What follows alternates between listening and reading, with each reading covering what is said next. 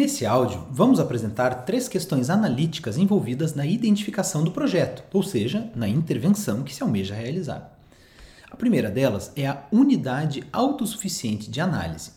Conforme definição da Comissão Europeia, um projeto pode ser definido como uma série de obras, atividades e serviços com a finalidade própria de realizar uma tarefa indivisível, de natureza econômica ou técnica precisa com objetivos claramente identificados. A partir dessa definição, entende-se que a unidade autossuficiente de análise contemple esse conjunto, não mais nem menos, mas sim o suficiente para que possa gerar os benefícios aos que se propõe. O projeto passa a ser tecnicamente autossuficiente ao produzir uma infraestrutura completa em termos funcionais e iniciar a operação do serviço sem depender de outros investimentos.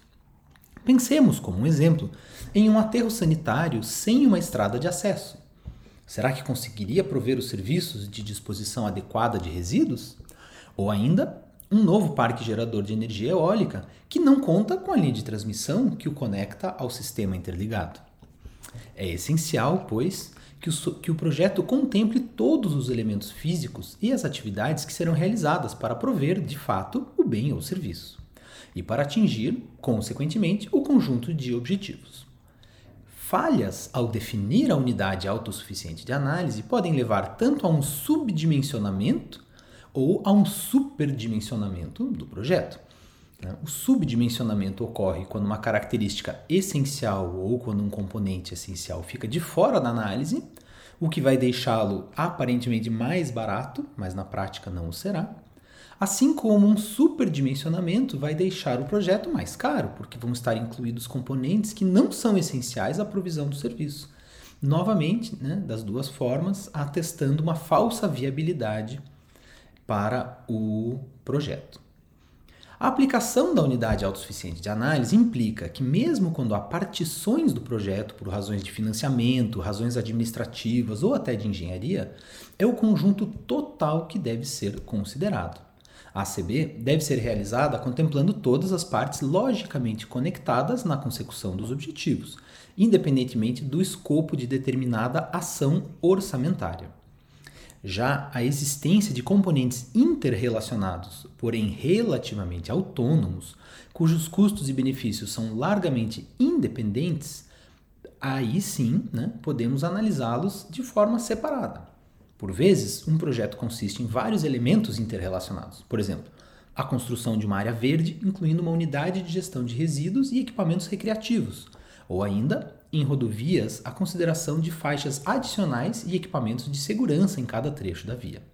A avaliação de tal projeto envolve, primeiramente, a consideração de cada elemento de forma independente e, em seguida, a avaliação de possíveis combinações de cada componente, compondo cenários alternativos da avaliação socioeconômica pelo método de análise custo-benefício.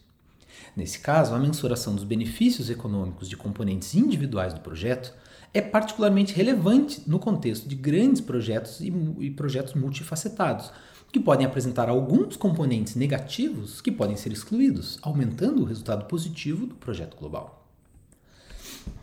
A segunda questão fundamental para a definição do projeto é quanto ao órgão responsável por sua implementação.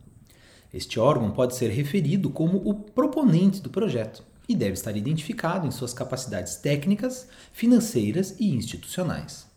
A capacidade técnica se refere aos recursos disponíveis na organização proponente e alocada às atividades de preparação do projeto, gerenciamento de sua implementação e subsequente operação. Será necessário recrutar pessoal adicional? Essa mão de obra está disponível? São questões que precisam ser respondidas, principalmente ao nível de uma ACB completa. Já a capacidade financeira se refere à situação financeira do órgão, que deve ser capaz de assegurar o financiamento adequado ao projeto, tanto durante a implementação quanto na fase de operações. Isso é particularmente importante quando se espera que o projeto precise de injeção substancial de caixa para capital de giro ou outros desequilíbrios financeiros. Por fim, a capacidade institucional se refere aos arranjos institucionais necessários à implementação do projeto Para casos complexos, que envolvem várias secretarias de Estado, por exemplo, pode-se prever o estabelecimento de uma unidade de gerenciamento própria. Como são as questões legais e contratuais para a liberação do projeto? Será necessário assessoria técnica externa? Perguntas pertinentes que precisam ser respondidas. Sempre que o titular da infraestrutura e seu operador sejam entidades diferentes, deve-se fornecer uma descrição do responsável por cada parte, pela operação, pela sua situação legal, os critérios utilizados para a seleção dos arranjos contratuais, incluindo os mecanismos de financiamento, cobrança de tarifa, como serão, né, se esse projeto teria ou não subsídios do governo, etc. Bem, a última questão na concepção do projeto, lembrando que passamos agora nesse áudio pela definição da unidade autossuficiente de análise e também pelo órgão responsável pela implementação, é, por fim, a área de impacto, a definição de forma inequívoca de onde no território o projeto vai ocorrer. Isso estamos falando tanto em termos de escopo geográfico como dos beneficiários finais e todos os stakeholders relevantes, ou seja, todos os atores envolvidos.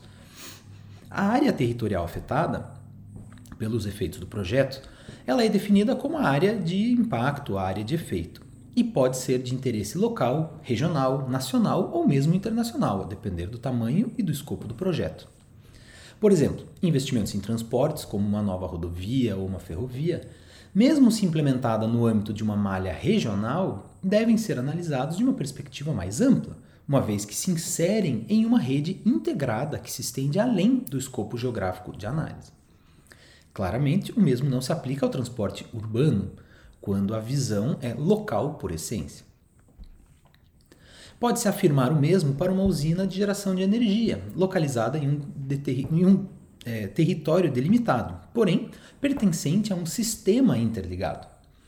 Já os projetos de fornecimento de água e gestão de resíduos sólidos são mais frequentemente de interesse local. Entretanto, todos os projetos devem incorporar uma perspectiva mais ampla quando em relação a questões ambientais, tal como zoneamentos ecológicos econômicos, os ZES, planos de bacia hidrográfica e as próprias emissões de gases de efeito estufa, que ocorrem, é, que podem influenciar é, o clima global, independentemente de onde sejam emitidas. Uma boa descrição da área de impacto requer a identificação dos beneficiários finais do projeto, ou seja, a população que se beneficia de forma direta. Podem incluir, por exemplo, usuários de rodovias, domicílios expostos a um risco de desastre natural, empresas que utilizam um polo científico-tecnológico, etc. Enfim, para quem, né, quem é o público-alvo desse projeto e onde ele se localiza. Além disso, devem ser descritas todas as entidades públicas e privadas que são afetadas pelo projeto. Grandes obras de infraestrutura geralmente não afetam somente os produtores e consumidores diretos do serviço, mas podem gerar efeitos significativos em parceiros, fornecedores, concorrentes, órgãos públicos, comunidades locais, etc.